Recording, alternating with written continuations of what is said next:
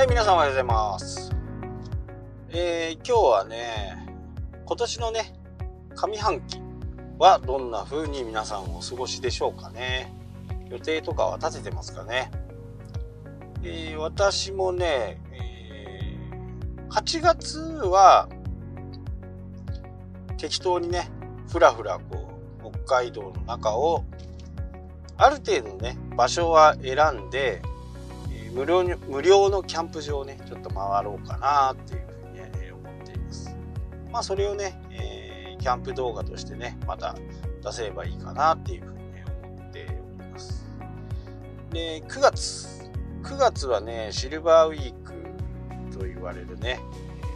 少しこう連休が今年はあんまりないのかな？9月の、ね、予定と10月はまたね、えー、本州の方に行こうと思っています。今回はねできればね、えー、東北の辺りをねぐるぐるぐるぐる回りたいなっていうふうにね、えー、思っています。なるべくね釣りができるようなところを探してこう移動しながらね、え、行こうと思っています。でやっぱり最近のこうそういうね公共交通機関飛行機とかフェリーとかそういったも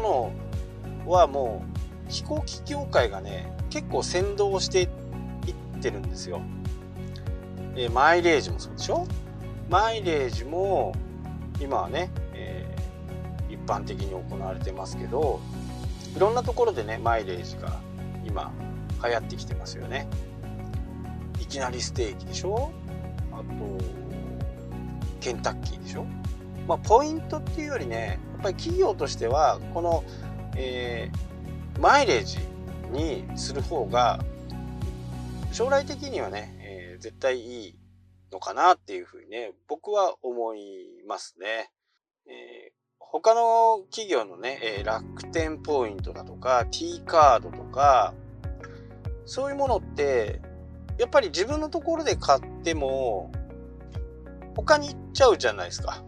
割引して買ってね。だヨドバシのゴールドポイントなんかそうですよね。えー、買った人に対してポイントを付加してあげて、で、次回の買い物に使えるよっていうふうにね。やっぱり T ポイントとか、えー、まあ、ま、マイルドにね、変換もできるものもありますけど、企業として僕だったらやらないかなっていうふうにね、まあ、今前回去年？去年の、えー、ペイペイ祭りなんかもね、えー、そうですけどビッグカメラで買って10万円分買うと2万円分ぐらいね戻るわけじゃないですか。ものによってはね、えー、全額返金まであったんで2万円以上戻ってきたんですね。まあ、ヤフーソフトバンクのね携帯だったらもう2割はほぼほぼ確定だったんでそうするとね、えー、僕も多分ね、40%ぐらい返ってきました。合計でね。で、じゃあ10万円買って、えー、4万円戻ってくるわけですよね。で、この4万円ってじゃあビッグカメラで使ったかっていうと、全然違うところで使ってます。まあ、こう、まあ、決済なんでね、企業と、企業の身としては10万円のものを基本的には10万円で売れてるんで、まあ、問題ないっちゃ問題ないんですけどただやり方は ANA とか JAL とかのねマイレージで貯めていくと違う特典が得られますよっていう方が僕はなんか企業としてはねお客さんとしてはね PayPay みたいなものはいいですよやっぱり。10万円払って14万円の買い物ができる。もしくは10万円払って6万円の買い物ができる、まあ、どっちを考えるかっていうことにもよりますけど。でこのやっぱりマイレージっていうのがね、えー、少しずつ企業もね勉強してるのかなやっぱりね。最近の後発組の会員制度のやつはセブンイレブンもね7月1日からマイレージみたいな感じになるはずなんでやっぱりね企業としてはそっち側に流れていくのかなっていうふうにね僕はやっぱり思いますね。だからお客さんがねどう思うかっていうのも非常に大切なんですけど企業にとってねメリットがないものを他のところに買い物をさせるような決済システムってやっぱりあんまり良くないかなっていうふうにね、えー、思いますよね。まあ飛行機もね、えー、今回東京に行ってね、えー、夜だったんでね帰りの撮影がちょっとできなかったのがね室内が明るくて外が暗いとよくあのウィンドショッピングとか、まあ、夜の動物園とか行くとガラスに反射して映んないんですよ。なので、えー、そこにね1個レンズを入れなきゃなんないですね。PL フィルターっていうやつこう変更レンズみたいなやつですね。レンズのあの光をね、反射を落として中がよく見えるようなものがあるんですけど、えー、GoPro 用のねやつを持ってはいたんですけど車に忘れてきちゃったみたいな。それで撮れなかったぞみたいな感じです今回ね。いやー大失敗ですねあれはね。で僕の YouTube を見てもらうとね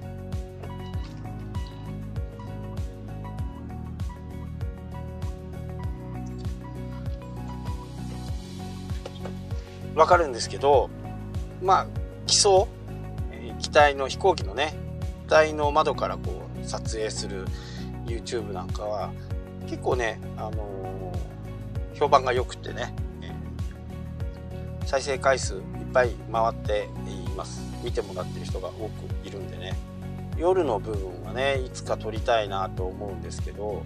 飛行機もね天気が悪いとやっぱり雨とかだとねなんか雨撮ってもしょうがないですよねなので僕が出張行く時には、えー、大抵こう昼間明るい時間に飛んで昼間明るい時間に帰ってくるみたいな感じですかね。なのでこうサンセットとかねそういった部分を狙ったりはします。大体のこう日没がね、えー、分かってくるとそれの30分ぐらい前だとね太陽がまだ見える位置にいるんで夕日をね見ながらこうフライトができると。その場合にどっちに太陽があるかっていうので A 列にするのか K 列にするのかっていうね、えー、A 側にするかね K 側にするかっていうのがあるんですけどその辺はね結構こうシビアに考えます。どっちの方向から出てどこを通るからこっちかなとか。今回はこの景色が見たいから A 側だなとか。そんな風にね、えー、考えている人もなかなかいないと思いますしね。窓側しか取らないっていうね。窓側がなければ違う便にするみたいな感じですね、まあ、子供かっつう話ですけどね。あのお忙しいねビジネスマンの方は前方の通路を選びますね。すぐ降りれるようにね。でも僕の場合はやっぱり楽しんでね、えー、乗るんでなるべく飛行機の時間降りてからもうすぐ行動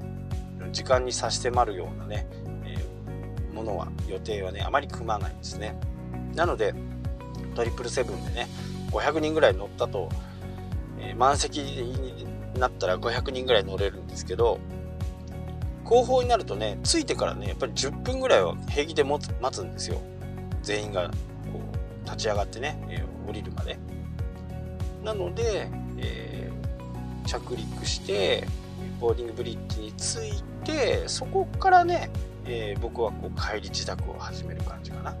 だいたい後ろが多いです。いつも、いつも撮るのね。まあ前にいてもみんながこう流れが終わる頃に